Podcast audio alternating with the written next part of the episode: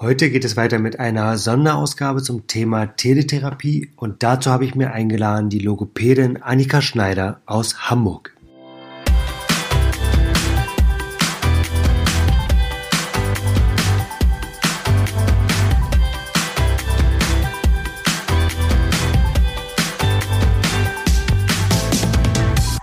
Ja, herzlich willkommen heute im Podcast Praxen der Zukunft, Annika Schneider. Schön, dass du dir die Zeit genommen hast.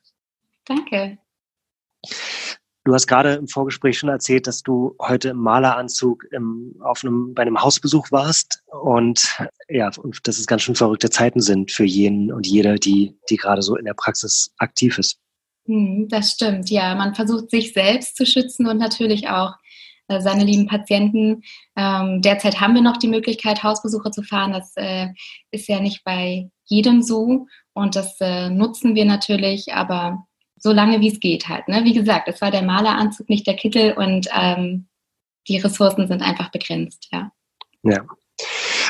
Und da war gerade in dieser, in dieser Zwickmühle ja auch ein Stück weit in dem, in der, in der Frage und in diesem Konflikt, äh, schütze ich meinen Patienten oder, oder bin ich, werde ich der Verantwortung meinem Patienten gegenüber gerecht, wenn ich hinfahre und ihn weiter behandle oder werde ich der Verantwortung dem Patienten gegenüber gerecht, wenn ich wegbleibe und ihn potenziell nicht anstecke. Ähm, gerade da habe ich die Teletherapie, und das ist ja unser Thema heute, mhm. als, als eine extreme Erleichterung wahrgenommen, weil uns das ja in den meisten Fällen, und gerade in der Logopädie habe ich beobachtet, dass das sehr gut funktioniert, in den meisten Fällen ja die Möglichkeit gibt, wirklich dann irgendwie den, diesen Spagat ganz gut zu lösen, indem man dann therapiert, ohne vor Ort zu sein.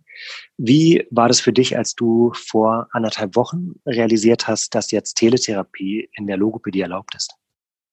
Also für mich war das total super und ich bin auch kein unbeschriebenes Blatt in der Hinsicht, weil ich auch schon für meine Masterarbeit äh, oder ähnliche Projekte äh, auf Online-Tools zurückgegriffen habe und äh, für mich stellte sich in der Hinsicht nur die Frage, mit welcher Plattform arbeiten wir, damit es auch datenschutzkonform ist.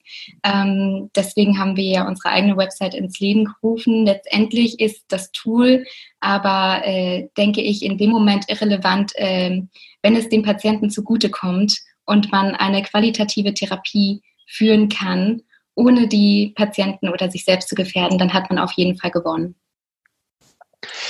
das finde ich spannend, da war jetzt eine ganze Menge, da potenzielle, eine ganze Menge äh, Themen waren jetzt drin, weil das auf der einen Seite beobachte ich, dass es tatsächlich so zwei Gruppen gibt von, von Therapeutinnen und Therapeuten.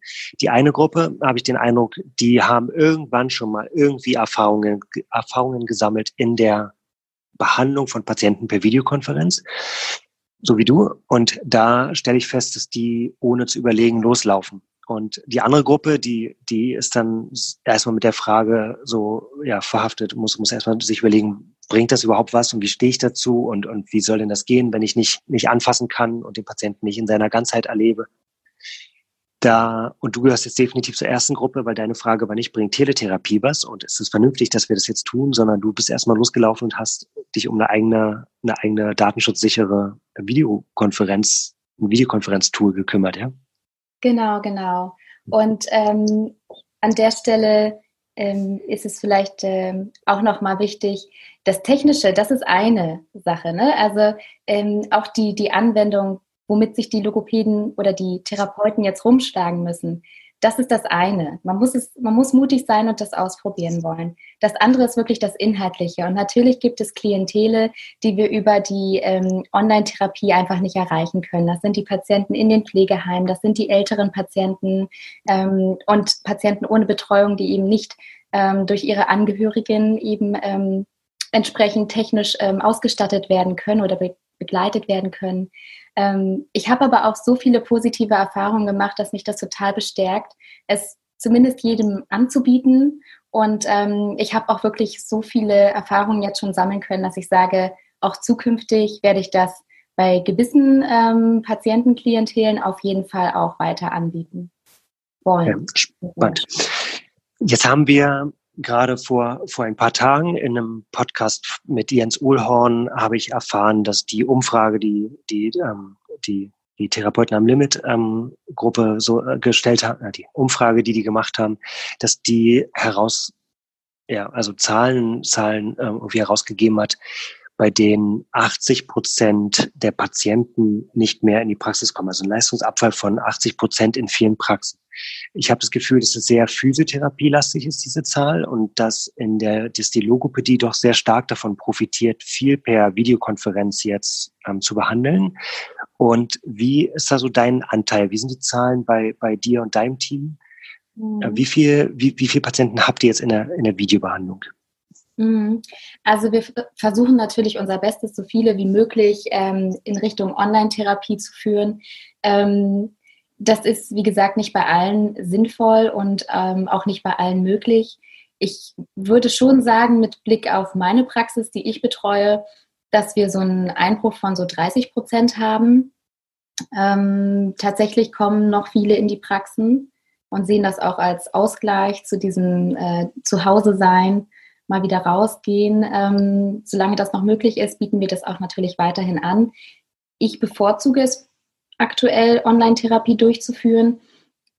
Das geht natürlich nicht bei jedem, aber Genau, also ich denke so, bei uns sind es gerade so 30 Prozent. Wir kämpfen aber auch gerade um Neuanmeldungen. Ähm, Wir hm. bieten das an, dass sich Patienten auch zum, zum ersten Mal jetzt, ähm, genau, dass wir die zum ersten Mal einbestellen, dass die sich bei uns anmelden und wir gleich mit Online-Therapie starten. Also wir versuchen die Lücken bestmöglich zu füllen, ähm, die Frequenz hochzustocken oder eben ähm, Patienten von den Wartelisten einzubestellen. Genau. Wie viel Prozent, also was würdest du sagen, wie hoch ist der Anteil der Patienten, die, von denen die noch weiter behandelt werden, die per Videokonferenz betreut werden? Mhm. Also das ist schwer zu sagen, das ist wirklich auch von Therapeut zu Therapeut unterschiedlich. Bei mir ist das so, ich habe so am Tag ungefähr vier bis fünf Teletherapien und der Rest ist dann wirklich ähm, so, dass ich in die, in die Praxis fahre oder Hausbesuche fahre. Ähm, demzufolge wird es äh, bei mir sich so, denke ich mal, so zwischen 40 und 60 Prozent bewegen. Wie gesagt, das ist nicht bei allen ähm, Kolleginnen und Kollegen so möglich und äh, bei denen wird dann der Anteil an Teletherapien natürlich auch geringer sein. Wobei ich jetzt von einer Kollegin mitbekommen habe, dass sie die ganzen Schulkinder, die ja jetzt nicht mehr zur Schule gehen können, in die Teletherapie geschickt hat und ähm, demzufolge da auch ihre Einbußen kompensieren kann. Also da gibt es schon auch Hoffnung, dass wir da nicht allzu große Einbrüche erleben. Ja.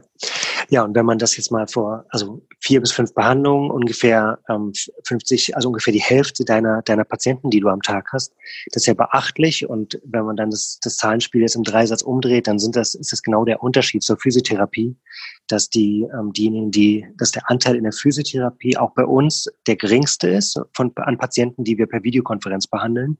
In der Logopädie ist er sehr hoch, je nach Klientel tatsächlich. Und gerade in der Kindertherapie, sowohl bei der Ergotherapie als auch in der Logopädie, haben wir beobachtet, dass das erstens total gerne in Anspruch genommen wird, auch von den Eltern. Die sind ja auch froh, so eine Routine ein Stück weit zu haben.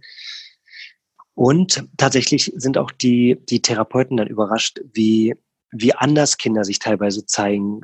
Und das ist natürlich so ein Effekt zum einen, dass sie vor dem Flimmerkasten stehen, der ja schon noch eine andere Aufmerksamkeit zieht, dass sie auf einmal viel aufmerksamer und, und konzentrierter sind. Und dass sie, und was ich auch gehört habe, ist, dass die dass so die ganze Angehörigenarbeit sich auch anders anfühlt als Therapeutin und Therapeut, weil Eltern jetzt einfach daneben sitzen und nicht das Kind abgeben und ich überspitze ein bisschen und am Ende der Behandlung dann wieder, wieder abholen, sondern dass sie jetzt Teil dieses Prozesses sind und dass das auch nochmal eine ganz interessante Dynamik ausgelöst hat. Wie, ähm, wie sind da so deine Erfahrungen? Ah, das kann ich total bestätigen. Also ich habe wirklich ähm, auch Online-Therapie mit kleinen äh, drei, dreieinhalbjährigen. Da sitzt wirklich Mami, Papi daneben und die Geschwister machen mit und das ist ein ganz, ganz toller qualitativer ähm, Input, den äh, die Eltern bekommen. Und ähm, ich sehe das an der Interaktion mit den Kindern, ähm, dass das wirklich auch äh, einen positiven Effekt hat, wenn die Geschwister und die Eltern mitüben. Das ähm, habe ich jetzt teilweise auch schon erlebt, dass die Eltern dann auch wirklich meine Strategien übernehmen. Das äh, finde ich, find ich großartig. Und äh, ich habe aber auch Therapien, wo dann die Eltern ihre Kinder wirklich ähm, dann auch vor dem PC lassen. Naja, und dann, wenn man dann halt mal den Würfel über die Tastatur rollen lässt und äh, das Video aus ist, dann ist die Stunde eigentlich äh, ja auch gelaufen. Und äh, solche Erfahrungen sammle ich natürlich auch. Und ich schreibe mittlerweile alle Eltern an und informiere sie, dass sie bitte ihre Kinder auch während dieser Zeit betreuen müssen, dabei sein müssen es sind Materialien auszuschneiden etc. Ähm, und die Kinder sollen ja auch mal zeigen, was sie gemacht und gemalt haben. Da muss man erst mal wissen, wo ist denn die Kamera? Wie arbeite ich mit einem PC? Und das ist bei den ganz Kleinen noch gar nicht ausgereift. Und ähm, genauso habe ich aber auch ähm, Kinder, die dann in ihr Zimmer gesetzt werden ähm, für das Rechtschreibtraining und dann alleine gelassen werden. Da gefällt mir auch nicht so sehr die, die fehlende Betreuung durch die Eltern. Ne? Ich, ich würde beim Kind daneben sitzen und das motivieren und das so über die Kopfhörer zu machen, das ist mir dann ein Stück weit zu wenig. Und dann vermisse ich das halt schon, dass ich die Kinder bei mir in der Praxis habe. Mhm. Mhm. Okay, spannend. Das heißt, die, dieser genau, das ist ja so der, das größte Manko, was, was wir auch beobachtet haben, so dass man die Kinder, und gerade wenn du, wenn du Rechtschreibtraining ansprichst, dann, das sind ja Dinge, bei denen ja schon irgendwie die Gesamtwahrnehmung des Kindes ja auch eine Rolle spielt. Ne? Wie sitzt er auf dem Stuhl? Wie ist die Körperhaltung? Wie, wie, wie hält er den Stift eigentlich? Oder er oder sie, ne? Und das, das fehlt schon, oder? Also da, das hat, ist schon sehr eingeschränkter Ausschnitt, den man dann so mitbekommt. Ja, doch. Also das, äh, das äh, fehlt und ähm, da dann wirklich auch äh, die Elternarbeit ähm, so zu leisten, die Eltern mit ins Boot zu holen, das ist nicht einfach, denn ähm, das sind meistens auch berufstätige Eltern, die eben nebenan sitzen. Und ähm, wenn das Kind schreit, Mama, wo ist der Zettel, dann kommen sie auch rüber und bringen den Zettel. Sie sind engagiert, aber ähm, sie können nicht daneben sitzen. Und dafür muss man halt auch Verständnis haben und ähm, die Situation äh, bestmöglich sozusagen betreuen und Mut machen und begleiten. Aber auch da äh, denke ich, ähm, ist dann ein Stück weit auch eine Grenze erreicht. Mehr mhm. geht dann halt nicht. Ne? Also die mhm. Eltern könnten es auch nicht schaffen, die Kinder in die Praxis zu bringen. Also so oder so ist das dann doch eher ähm, eine gute Alternative. Ist nicht die beste Lösung, aber es, es geht weiter und ähm, wir, wir sind fleißig und das Kind hat schon was davon. Die das, das, ich habe das, ähm, ich habe mit einer Journalistin gesprochen vor gestern war es gerade und der habe ich dann auch erzählt, dass das für uns ähm, ja so das Feedback, was ich bekomme aus der Logopädie und Ergotherapie, dass gerade die Einbindung der Eltern, wenn man denn dann, das hast du ja auch als Erfahrung für dich jetzt mitgenommen, wenn man sie dann mit einbindet in die Therapie vor dem vor dem PC, dass die natürlich ganz anders teilhaben und dem nicht mehr Kaffee trinken gehen, während das Kind in der Therapie ist, und sie war da, ähm, fühlte sich da so angesprochen als zweifache Mutter und sagte, also ich bin ehrlich gesagt immer ganz schön froh, wenn ich überhaupt mal irgendwann in der Woche einen Kaffee trinken gehen kann. Und die, die Anforderungshaltung an Eltern ist ja schon enorm groß, gerade wenn man sich vor Augen führt, dass die ja dann wahrscheinlich am Vormittag teilweise noch schon irgendwie Schulübungen gemacht haben und ähnliches. Da kommt ja einiges zusammen, ne, was die dann auch leisten müssen. Genau. Das denke ich auch. Und demzufolge muss man da auch aufpassen, dass man den Druck nicht an falscher Stelle aufbaut. Ne? Also mhm. für alle gerade eine schwierige Situation. Und manche Eltern muss man natürlich an, an die Übungssequenz heranführen und ihnen Verantwortung geben.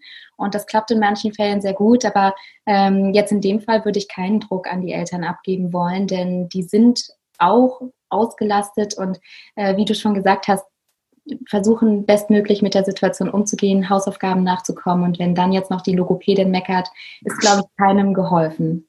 Oh, guter Punkt, sehr guter Punkt.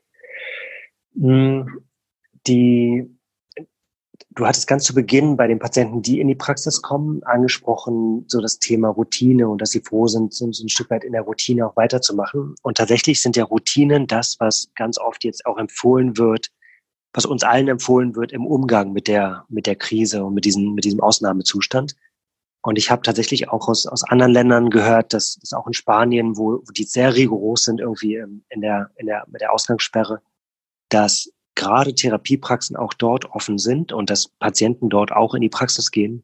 Wirklich, weil gerade Therapie ja auch so ein für viele ältere oder betroffene Patienten ja schon auch so eine, so eine wichtige Routine ist, um irgendwie dann auch, sag ich mal, arbeitsfähig zu sein oder oder handlungsfähig zu sein. Und das fand ich ganz wichtig. Und eine Kollegin, die bei mir im Team, ähm, der das so geschildert, dass sie tatsächlich die mit der Teletherapie sehr skeptisch gestartet ist, weil sie so einen ja, perfektionistischen Ansatz hat und, und irgendwie all diese, diese Mängel gesehen hat und Einschränkungen gesehen hat, die sie jetzt alle oder hinnehmen muss. Und sie hat gesagt, dass gerade diese Routine etwas ist, bei der sie jetzt im Nachhinein das Gefühl hat, dass das super wertvoll ist. Also der, und ich weiß gar nicht, ob das, doch ich finde schon, dass es vertretbar, absolut vertretbar ist, weil der therapeutische Anspruch, jetzt eben nicht alles hundertprozentig begleiten zu können, dass man den dann doch ein bisschen runterschraubt, aber doch irgendwie einen ganz wertvollen ja, Beitrag leistet, indem zumindest jetzt die, die Erfolge, die Therapieerfolge nicht schlechter oder, oder nicht, nicht wettgemacht werden durch die Pause und die Kinder und Eltern ja doch auch dann weiter an dieser Routine teilnehmen, auch wenn es dann nur per Videokonferenz ist. Ja, ja dem, dem stimme ich auf jeden Fall zu. Und ähm, ich finde das auch wirklich äh, eine tolle Möglichkeit für uns auch zu zeigen, wir sind da und wir, wir geben dadurch ja auch Sicherheit, dass wir sagen, okay, wir haben was im Petto hier, dann machen wir es halt online. Mhm. Und ähm, ja, es, es ist natürlich ähm, ein schwieriger Grad, ne? inwieweit ähm, bringt man jetzt die Patienten zur, zur Online-Therapie, wenn sie noch zum Beispiel in der Lage wären, in die Praxis zu kommen. Ja, auch da die Frage ähm, Selbstschutz oder ähm, Patientenschutz. Ne? Also ja, da gibt es schon noch, schon noch, denke ich, Situationen, die jeder mit sich selbst auch ausmachen muss. Ja, und das ist in Ordnung, das auch kritisch zu sehen. Ja. Die, aber so wie ich dich wahrnehme, ist es ja schon auch für dich jetzt so ein, so ein großer, so ein großer, so eine große Testphase. Also die uns, äh, die Möglichkeit wurde uns gegeben, der Mehrwert für die, für jeden, den wir auch online betreuen, ist ja groß. Und ich bin sehr, sehr gespannt, wenn wir uns dann irgendwie im naja, Sommer oder Herbst oder so alle mal zusammensetzen und mal, mal reflektieren, wo, was haben wir jetzt eigentlich gelernt aus dieser Phase? Ich glaube, das ist eigentlich das Spannende. Und dieses Machen und, und irgendwie gucken und so, ich glaube, das, also hast du Überraschungen erlebt? Das ist eigentlich das, was ich so wahrnehme, dass ganz oft sind ja so ein paar Dinge bewahrheiten sich einfach. Also, dass du ein Kind nicht in seiner Ganzheit wahrnehmen kannst über den Bildschirm, das ist klar und das wird sich auch nie, oder zumindest jetzt erstmal nicht ändern. Aber gab es dann Überraschungen, wo du sagtest, das hat eigentlich viel besser geklappt, als du das gedacht hättest? Ja, viele Überraschungen. Also eigentlich schon mit der ersten Stunde. Einfach, ähm, ich finde das ganz großartig, wie engagiert sich die Eltern zeigen, dass sie dann äh, die Materialien auf einmal immer zur Hand haben. Das ist ein Riesenflug. die Kinder zeigen stolz ihre Hausaufgaben. Endlich ist alles mal an Ort und Stelle. Ähm, Nein, viele Überraschungen. Ich, ich fand zum Beispiel sehr inspirierend, dass man wirklich auch mit kleinen Kindern schon so gut arbeiten kann. Die schaffen das schon, ihren Fokus ganz gezielt auf den PC zu richten, finden das spannend und ähm, da kann ich nur sagen, ähm, ja, Wortschatzarbeit ist natürlich nicht äh, mit Realgegenständen möglich, aber Bildmaterial gibt es online und da kann man sich wirklich eine schöne Stunde machen, auch mit musikalischen Eindrücken, mit Geräuschen, die man einspielen lässt. Und ähm, das sind alles Chancen, die ich begrüße. Und die Klientele, die sich jetzt da wirklich vereignen, das evaluieren wir gerade. Also unter unseren Kolleginnen und Kollegen tauschen wir uns jetzt derzeit aktiv aus. Was, was hat sich ähm, gelohnt? Äh, wo hat es sich besonders ähm, ja, als, als nützlich ereignet, dass wir online gearbeitet haben. Und zum Beispiel, jetzt arbeiten wir auch über die Aufnahmefunktion. Ähm, sowas ist natürlich auch wunderbar, wenn man eine Stimmtherapie macht oder ähm, Kinder mit äh, myofunktionellen Störungen. Ja, warum sollten die äh, das nicht vom PC machen können? Das ist sogar wunderbar. Die gucken einen die ganze Zeit ins Gesicht. Das ist großartig. Und ähm, von daher äh, genau, lassen wir uns da jetzt drauf ein und probieren das einfach mal querbeet aus. Und das, was geht, das wollen wir auf jeden Fall weiterhin anbieten, wenn wir das können und dürfen und abrechnen können natürlich auch. Ja. Ja, das wird ja auch spannend ähm, zu beobachten sein. Bis 31. Mai ist es jetzt erstmal verlängert. Das ist ja schon mal viel wert. Und äh, ich bin sehr gespannt, ob wir das, dieses Tool wieder abgeben müssen oder ob wir nicht doch in so eine Diskussion einsteigen, dass es in, in Ergänzung zu einer Präsenztherapie und das, wir uns, also nehme ich dich auch so wahr, dass, dass natürlich irgendwie fünf Termine von der Zehnerverordnung ähm, von Angesicht zu Angesicht und die anderen fünf Termine dann per Videokonferenz. Ich glaube, dass man dann schon ein schönes Gesamtpaket raus hat und das Beste aus allen Medien irgendwie so nutzen kann. Ja, das wäre schon äh, eine extreme, extreme Bereicherung. Ja, das denke ich auch. Und was mich halt total abholt, sind halt tatsächlich die Einblicke in das Häusliche. Also wirklich dann auch so die, ähm, das Verhalten, die ähm, Eltern-Kind-Interaktion zu sehen. Ja, also das äh, ist äh, wirklich eine, eine große ähm, Hilfe, um auch meine Therapie Zeit äh, und meine Therapiequalität entsprechend äh, zu füllen und ähm, da auch für mich dann neue Zielformulierungen rauszuziehen. Und von daher finde ich das äh, eine gute Ergänzung. Ich ähm, kann mir aber auch vorstellen, dass das wirklich ähm, separiert angeboten werden kann, dass man wirklich sagt, okay, für dieses Klientel eignet sich die Online-Therapie und wir machen die Verordnung komplett online. Mhm. Mhm. Das glaube ich auch. Und das wird sich, wird sich zeigen jetzt in dieser Zeit, wo, wo das, wo die Qualität wirklich so ausreichend und so gut ist, dass man das gut vertreten kann. Ne? Ja. Mhm. Du hast, ähm, das eine ist ja jetzt, dass man per Videokonferenz spricht. Jetzt hast du gerade schon über, über Bildmaterialien gesprochen und jetzt wären wir sehr logopädisch dann an der Stelle. So, also die, die wie, wie, mh, mm, mit, wie, wie, wie nutzt du jetzt, sage ich mal, digitale Medien und, und wie, wie arbeitet ihr? Also ihr schickt Übungen mit, hast du schon, also oder Material zu den, zu den Eltern, dass sie dann ausschneiden und und dann hast du auch schon gesagt, Aufnahmen wären schönes, eine, ist eine schöne Möglichkeit, um, um Kindern Übungen zum Beispiel mitzugeben, die sie dann später noch machen. Also wie, was sind so, was sind so, ja, Tools oder, oder, oder Materialien, die ihr gerade verwendet? Ja, also wir nutzen gerade ähm, einfach ähm, die Mitarbeiter, Eltern und ähm, schicken ihnen per E-Mail Dokumente. Wir haben aber auch Eltern, die nicht über Drucker etc. zu Hause verfügen und denen schicken wir dann die Materialien zu. Und ähm, genau, es geht halt darum, dass dann wirklich auch ähm, verschiedene Arbeitsblätter vorhanden sind. Und äh, ergänzend gibt es natürlich tolle Internetseiten, wo man dann wirklich Memory spielen kann oder wo man dann eben ähm, auch Grammatikübungen machen kann, wo das Kind dann auch gleich so ein, gibt es auch ganz kostenlos, ähm, wo das Kind dann auch gleich einen Effekt hat, so hey, herzlichen Glückwunsch, das war gut, kommt gleich eine kleine Animation und das ist dann natürlich motivierend. Damit muss man sich natürlich befassen. Was sind geeignete Internetseiten? Ansonsten können wir auf Materialien gerade ja gar nicht anders äh, zugreifen. Also ich kann da jetzt nicht irgendwie einen Igelball rüberschicken und ähm, das kontrollieren, was, äh, was er dann unterm Tisch macht, ob er wirklich mit dem Fuß drüber rollt oder nicht, das ist äh, schwer nachzuvollziehen. Ne? Alles, was nicht im Sichtfeld ist. Aber über ähm, Bildschirm teilen kann ich ja auch äh, sehr, sehr viel beeinflussen. Dann kann ich ja beeinflussen, was das Kind sieht oder was ähm, das Kind gezeichnet hat, kann es mir zeigen oder ähnliches. Von daher gibt es schön, äh, schöne Tools auch, um dann auch äh, so ein bisschen noch die Kontrolle reinzubringen und ähm, die Ergebnisse auch ähm, genau nachzuvollziehen. Ja. Das stimmt. Die Bildschirm teilen wahrscheinlich die wertvollste Funktion neben der Videokonferenz an sich. Ja. Die bietet einiges. Ne? Ja. Ja, sehr spannend. Also Annika, vielen, vielen Dank für diese Einblicke. Ich glaube, dass da eine ganze Menge ähm, dabei war, wo, wo sich Logopädinnen und Logopäden jetzt irgendwie bestärkt sehen oder, oder vielleicht auch inspiriert sehen. Gibt es aus deiner Sicht irgendwas, was wir vergessen haben in der, in der Diskussion? Also gab es irgendwas, wo du sagst, Mensch, da bin ich drüber gestolpert, das hat gar nicht funktioniert, obwohl ich dachte, das würde funktionieren, was du mit uns noch teilen möchtest? Hm. Also ich finde, das Technische ist immer ein bisschen abschreckend. Ich möchte da gerne nochmal allen Mut machen, da auch wirklich ähm, sich einmal ähm, Zeit für zu nehmen. Denn wenn es einmal eingerichtet ist, dann wird es immer wieder laufen, wird es immer wieder funktionieren. Man muss einmal die Zähne zusammenbeißen und schauen, ist das Mikro an, ist das Video an. Vielleicht muss man nochmal in die Systemeinstellungen seines eigenen PCs. Das ist kein Zuckerschlecken, aber wenn man es dann hat, ähm, dann wird es funktionieren. Und man muss sich natürlich dann auch die Zeit nehmen und sich darauf auch ähm, einstellen, dass im Erstkontakt online dann eben die Patienten vor der gleichen Herausforderung stehen und dass man da nicht, ähm, sage ich jetzt mal, seinen seinen Frust über die aktuelle Situation ähm, äh, darstellt, sondern dass man dann eben ähm, Hilfe bietet, Mut macht und sagt, ja, das war noch nicht das, was wir brauchen, aber klicken Sie noch mal da. Also Geduld haben und ähm, sich selbst die Chance geben für die Teletherapie. Ich weiß, dass das eine Herausforderung ist, technisch auch für viele.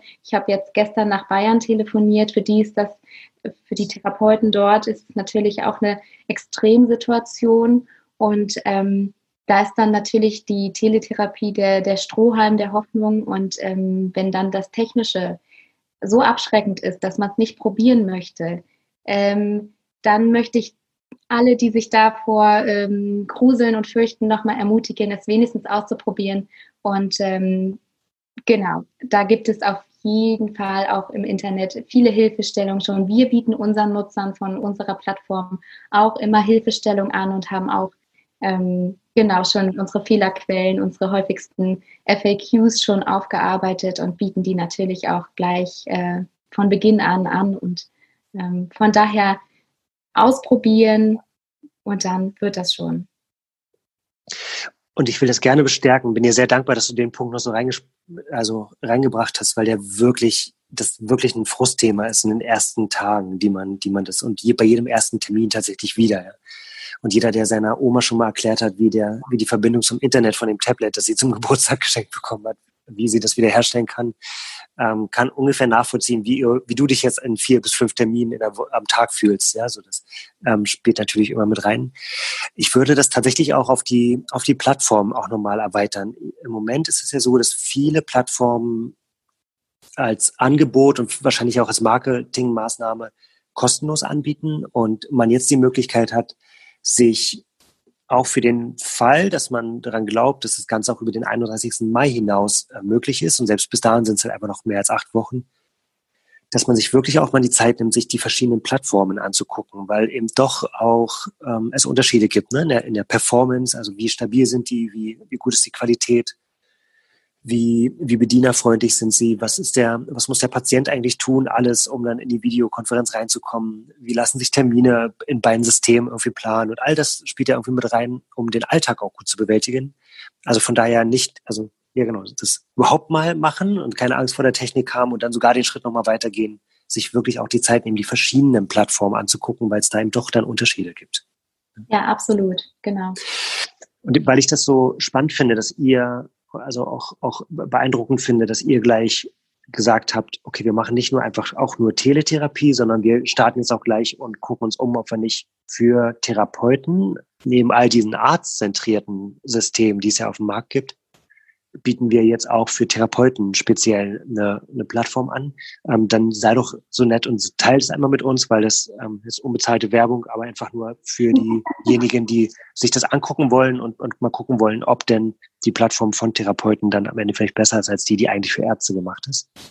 Ja, das ist lieb von dir. Sehr gerne teile ich das. Also unsere ähm, Plattform heißt Terra Video zusammengeschrieben und bei uns äh, stand vor allen Dingen die Frage des Datenschutzes im Vordergrund und das ist datenschutzkonform. Das war uns sehr, sehr wichtig. Bei uns erhalten die Patienten einen Link, den wir ihnen per E-Mail zukommen lassen. Das bedeutet, dass sich niemand irgendwo registrieren muss. Das ist auch nochmal eine Vereinfachung für viele. Und äh, diesen Link öffnen dann die Patienten und dann landen sie in einer Unterhaltung mit ihrem Therapeuten. Und ähm, über diese Funktion lässt sich dann auch eben ein Anruf starten oder eine videogestützte Therapie durchführen. Das schätzen wir sehr, dass die Patienten sich nirgends nochmal anmelden müssen oder ähnliches. Ja, okay, also teravideo.de, ähm, alle sind alle herzlich eingeladen, mal, mal drauf zu schauen. Ja, wünsche ich euch viel Erfolg auch damit. Ich glaube, dass die, die Branche auch spezialisierte Angebote verdient ähm, und hoffe sehr, dass wir uns auch in einem halben Jahr noch mit Thera Video auseinandersetzen und dass das Ganze nicht von den Kassen wieder einkassiert wird. Ich fände das eine wirkliche Bereicherung und auch ähm, nur angemessen, insbesondere weil es bei Ärzten ja jetzt über längere Zeit schon ähm, eine viel größere Rolle spielt, die ganze Videokonsultation. Also beeindruckend, was ihr da, was ihr da macht. Ähm, konsequent finde ich und äh, bin sehr gespannt, wie das, wie das weitergeht. Und danke dir sehr für die Zeit, die du dir genommen hast, jetzt so zwischen den, zwischen den Terminen ähm, äh, an einem Donnerstagmittag und wünsche dir alles Gute und bleib vor allem gesund. Ja, danke auch. Du auch.